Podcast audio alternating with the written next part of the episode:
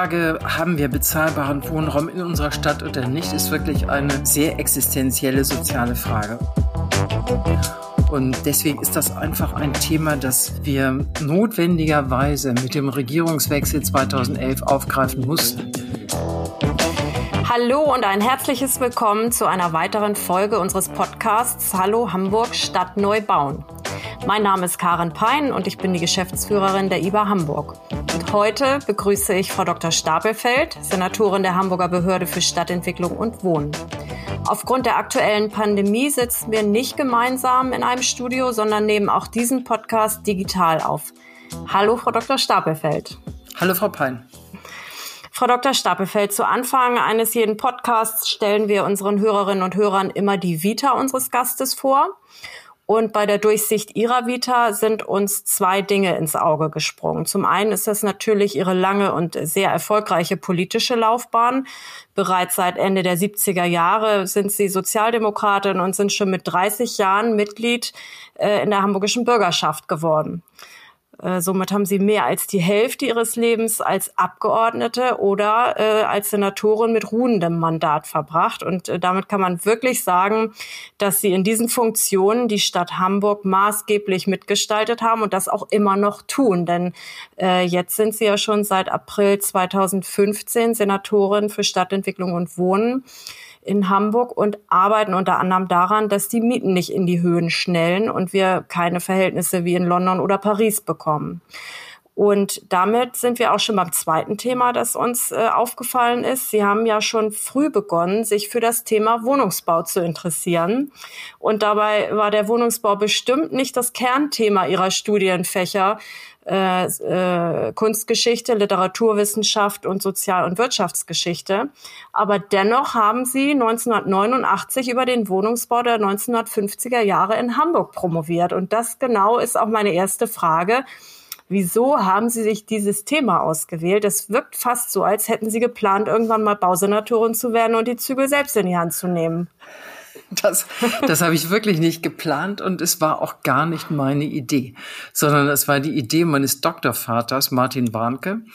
Äh, eigentlich hatte ich vor, mich um die Kultur der 20er Jahre zu kümmern. Architektur war schon immer etwas, was ich sehr gerne gemacht habe in der Kunstgeschichte. Ähm, aber dann hat er mir gesagt, die 20er Jahre wären eigentlich schon gut bearbeitet und ich solle doch bitte etwas anderes machen und hat mir vorgeschlagen, die 50er Jahre zu machen. Und da war ich erstmal sehr erstaunt darüber und ähm, konnte mir das eigentlich gar nicht vorstellen nach dem Motto, ich bin in den 50er Jahren selbst geboren. Warum zählt das dann jetzt schon zu einem sozusagen Forschungsfeld der Kunstgeschichte? Und dann bin ich als allererstes ähm, durch Hamburg gefahren und habe mir erstmal die 50er Jahre Siedlung angeschaut.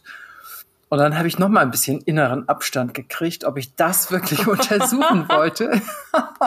Aber ich habe es zum Glück getan. Also er ist da auch sehr, äh, sehr klar gewesen. Und dann habe ich gesagt, okay, ich mache es. Ähm, dann ist es ist daraus äh, die Dissertation und dann das Buch entstanden.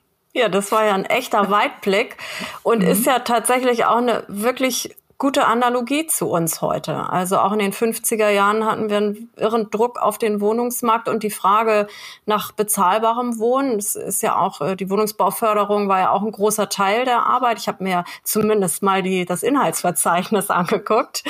Und ähm, tatsächlich ist es auch bei uns so, dass äh, wir täglich Anrufe bekommen von Menschen in Hamburg, die nach freien Wohnungen fragen, die vielleicht auch noch gar nicht verstanden haben, dass wir selber keine Wohnungen vermieten, aber eben stehen wir doch auch für die Schaffung von Wohnraum und äh, da eben auch nach bezahlbarem Wohnen nachfragen. Und ähm, die Stärkung des Wohnungsbaus ist ja tatsächlich auch ein großer Fokus Ihrer Arbeit, Ihrer alltäglichen Arbeit. Und ähm, vielleicht könnten Sie einmal unseren Zuhörerinnen erläutern, warum Ihnen dieses Thema gerade so wichtig ist, welche Ziele sich Hamburg hier gesetzt hat und was Sie auch schon alles erreichen konnten.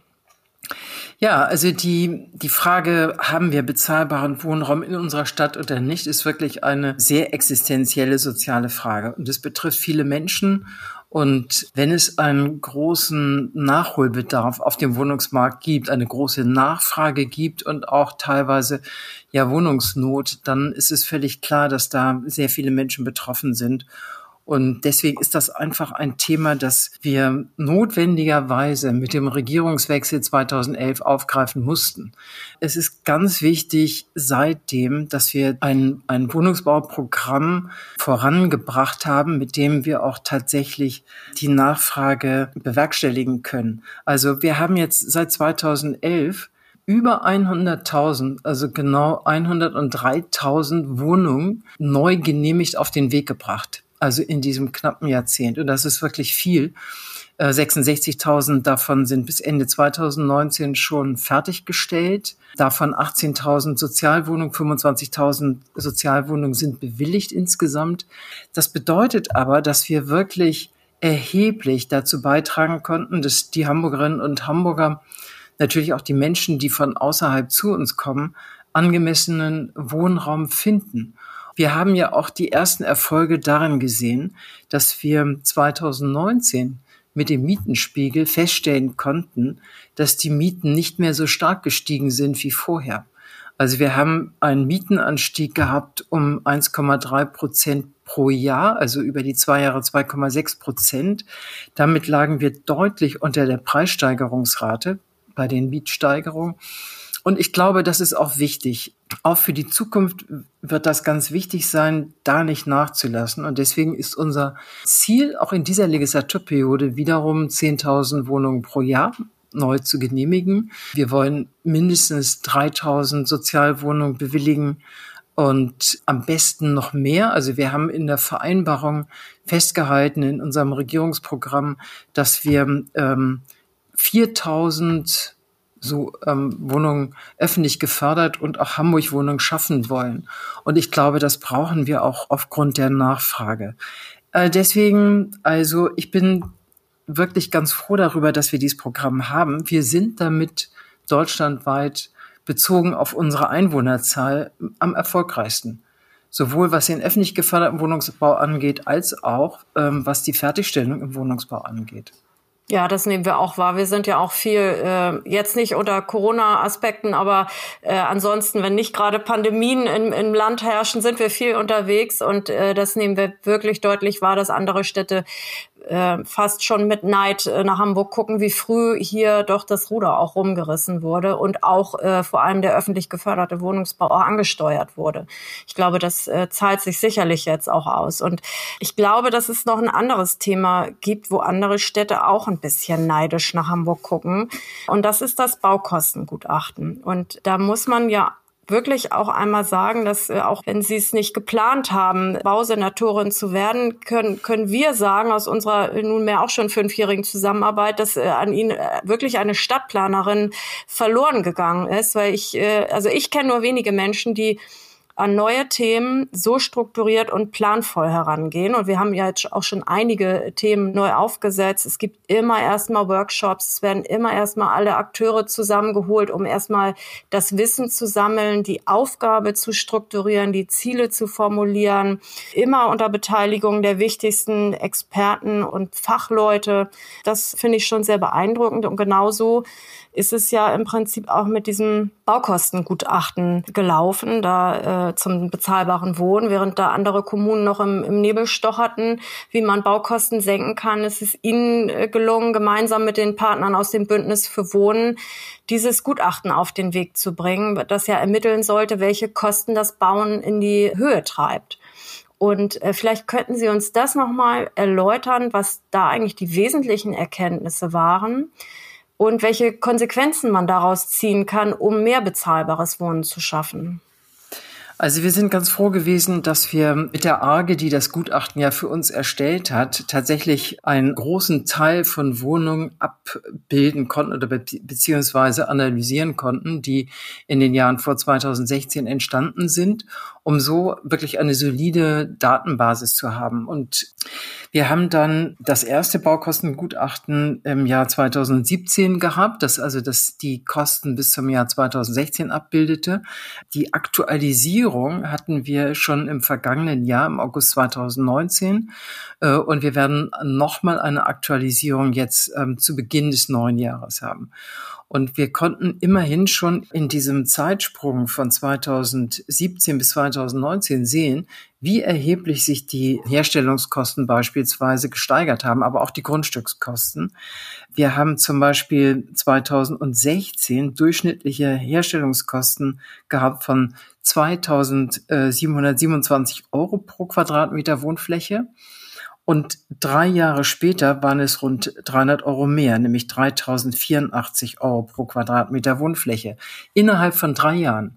Und wir gehen davon aus, also alles, was wir an Erfahrung haben, spricht dafür, dass die Baukosten jetzt nicht gesunken sind, sondern weiterhin steigen. Leider, weil das sehr problematisch ist für den Wohnungsbau. Und natürlich ist die, immer die große Frage, was ist das eigentlich? Also gibt es einen einzigen Treiber, für den Anstieg der Kosten. Ich sagte schon, die Grundstückspreise haben sich natürlich auch entsprechend entwickelt, aber natürlich auch andere Kosten. Das ist auch eine wesentliche Aussage dieses Gutachtens. Man kann nicht von einem Treiber sprechen, sondern es sind wirklich eine Reihe von Faktoren. Also natürlich spielt es in Hamburg eine große Rolle.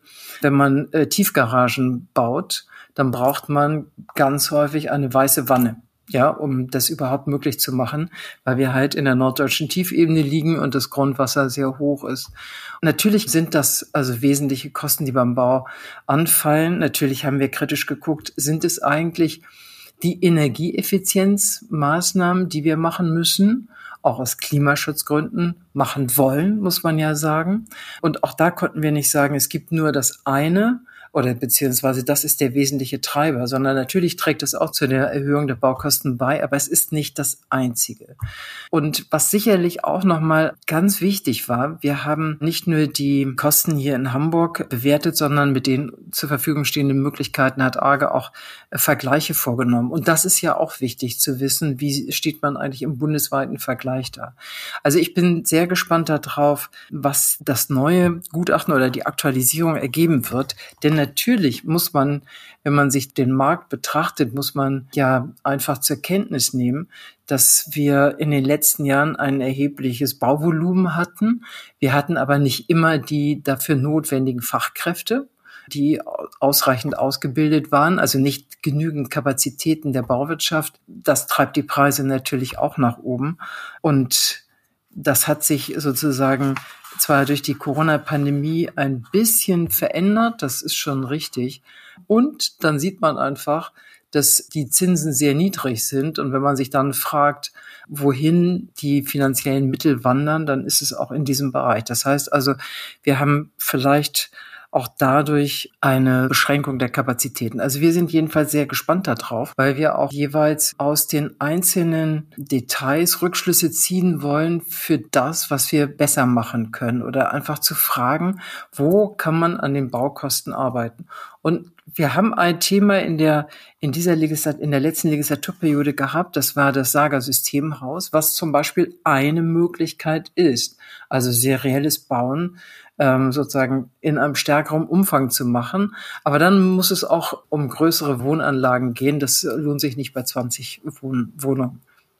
Genau, aber das ist tatsächlich ja auch für uns interessant. Wir haben ja große zusammenhängende städtische Flächen, die wir entwickeln und äh, haben da ja auch vor, äh, wirklich intensiv äh, mit der Saga zusammenzuarbeiten, um eben auch dieses serielle Wohnen auf den Weg zu bringen und auch die äh, Bodenpolitik des Senats, mehr Erbbaurecht oder sogar überwiegend Erbbaurecht zu realisieren. Das wird sicher auch in unseren Gebieten niederschlagen und wird sicherlich auch nochmal auf diesen Treiber des Grundstückspreises hoffentlich positive Auswirkungen haben. Und wir haben auch noch weitere Dinge aus dem Gutachten für uns rausgezogen. Tatsächlich das Thema Tiefgaragen in Wilhelmsburg ja nochmal viel intensiver, in, also mitten in der Elbe gelegen äh, gucken wir gerade, wie wir unsere Funktionspläne da ein bisschen erleichtern können und eher tatsächlich in, in Hochgaragen gehen können. In Oberbewerder mit den Mobility Hubs ist das auch ein mhm. Riesenthema. Also das allein diese Datenbasis zu haben, finde ich, ist wirklich äh, wertvoll für uns und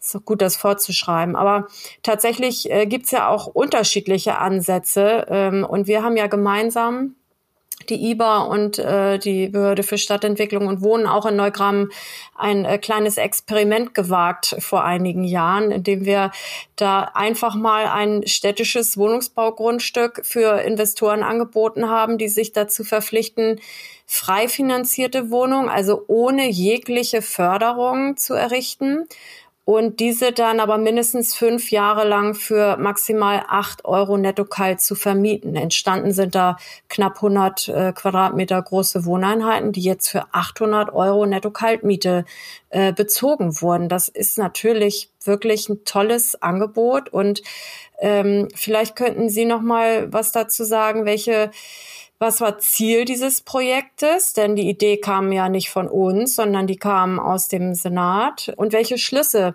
hat äh, die Behörde daraus gezogen? Und was bestimmt unsere Zuhörerinnen und Zuhörer interessiert, wird es weitere solcher Projekte geben? Das Letztere hoffe ich sehr. Also was war der Ausgangspunkt? Wir haben überlegt, dass wir ähm, auch in dem frei finanzierten Segment bezahlbares Wohnen brauchen. Also natürlich kann man sagen, wenn man den Wohnungsbau öffentlich fördert, dann kommen am Ende immer Mieten daraus, die wirklich tragbar sind. Wir sind jetzt bei 6,70 Euro Anfangsmiete im öffentlich geförderten ersten Förderweg. Wir sind bei 8,80 Euro im zweiten Förderweg. Das ist eine wirklich gute bezahlbare Miete für unterschiedliche Einkommensgruppen. Und äh, deswegen ist das auch ganz wichtig, auch, dass wir dort mehr machen. Aber natürlich gibt es das ja gar nicht umsonst. Also wir haben im Haushalt 140 bis 150 Millionen unterschiedlich veranschlagt für den Zins- und Verlustausgleich für die Investitions- und Förderbank, um diese Programme möglich zu machen.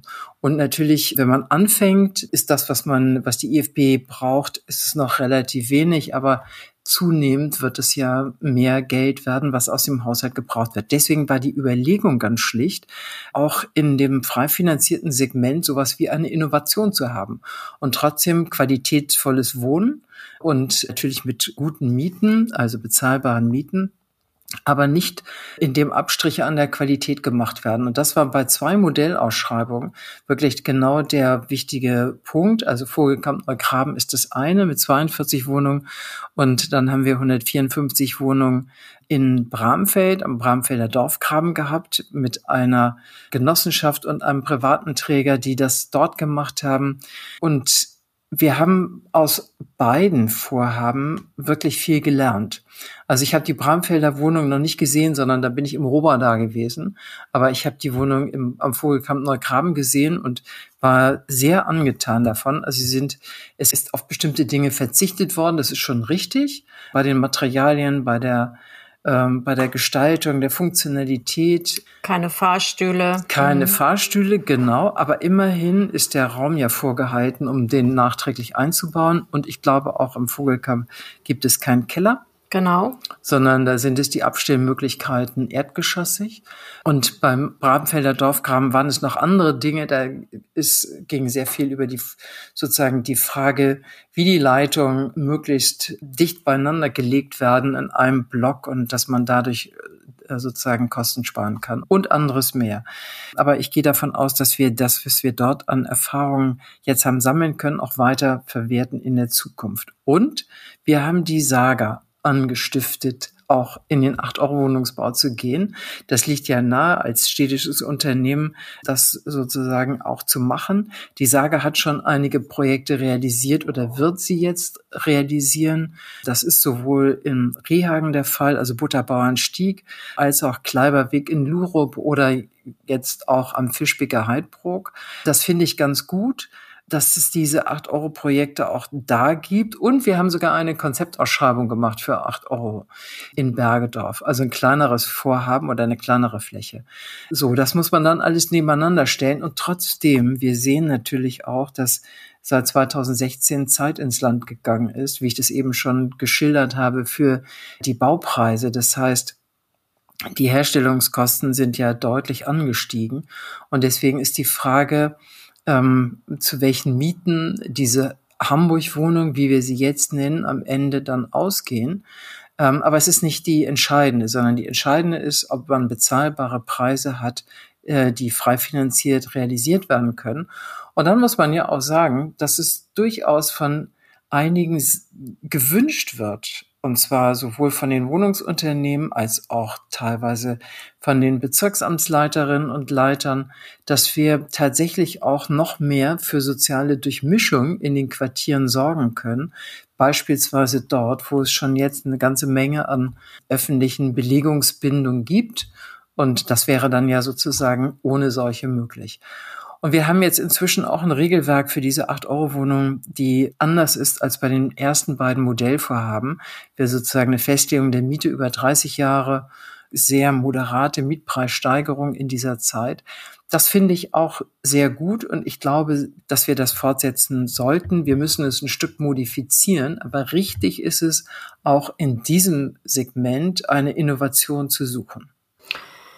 Ja, ähm, ich würde gerne mal das Thema ein bisschen vom Wohnungsbau äh, wegziehen. Sie sind ja nicht Senatorin für Wohnungsbau, sondern für Stadtentwicklung und Wohnen. Und der Wohnungsbau ist sehr dominant, zu Recht, das äh, haben Sie eben ausgeführt. Aber Stadtentwicklung ist ja doch noch viel mehr als Wohnungsbau. Und wir als äh, IBA Hamburg und als Stadtentwicklungsgesellschaft, äh, wir haben äh, da immer das gemischte Quartier im Blick. Da ist das Wohnen ein Thema, aber eben auch Arbeiten, Mobilität, Freizeit und Bildung. Und alles muss miteinander verschränkt werden und die unterschiedlichen Bedarfe miteinander abgewogen werden. Und ich würde Sie gerne noch fragen, was sind, was sind für Sie neben dem Wohnungsbau in der Stadtentwicklung die aktuellen Themen in der Stadt und welche Visionen haben Sie für die Stadtentwicklung Hamburgs in den kommenden Jahren?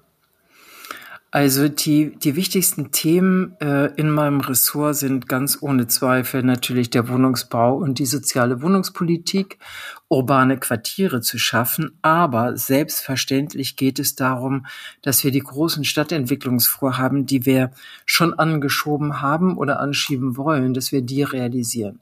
Das ist auch wichtig, weil wir die Flächen brauchen für die Wohnungen, die auch in der Zukunft benötigt werden in unserer Stadt.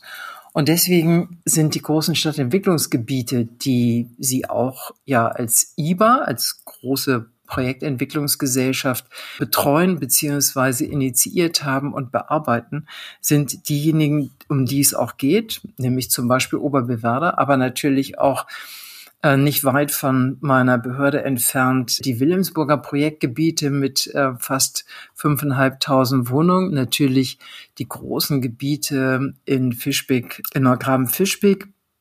Natürlich gehört das dazu.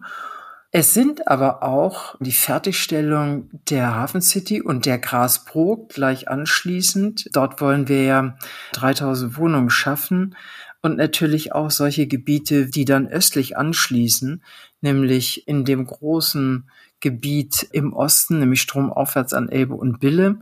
Die meisten werden es kennen. Also das ist wirklich der Hamburger Osten.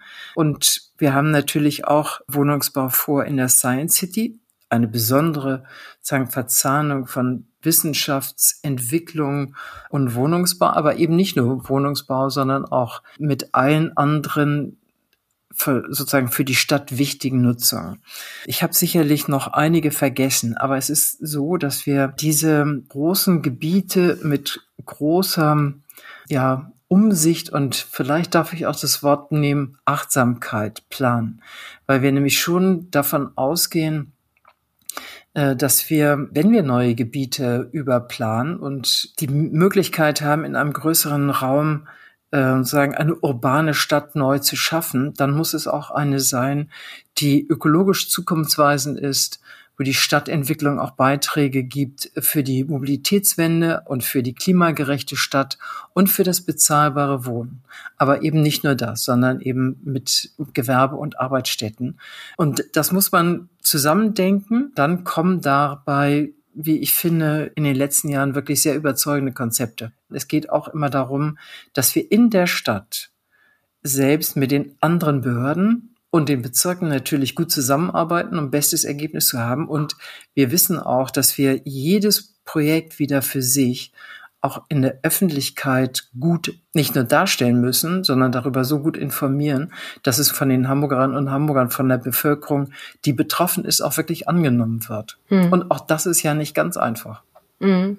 Das ist tatsächlich auch schon die Überleitung äh, zu meiner nächsten Frage, weil ähm, es ist ja so, dass Hamburg sich ja in den letzten 20 Jahren oder in den letzten Dekaden sehr stark auf die Innenentwicklung fokussiert hatte, die Nachverdichtung, die Umnutzung äh, brachgefallener Flächen, sei es Kasernen, Krankenhäuser, Hafen- oder Bahnflächen. Und jetzt in den letzten fünf bis acht Jahren Hafen City ausgenommen, doch sehr stark auch wieder einen parallelen Strang entwickelt hat, eben auch auf andere Flächen zu gehen, eher am Stadtrand. Das sind unsere Gebiete äh, in Neugraben-Fischbeck, aber eben auch Oberbillwerder.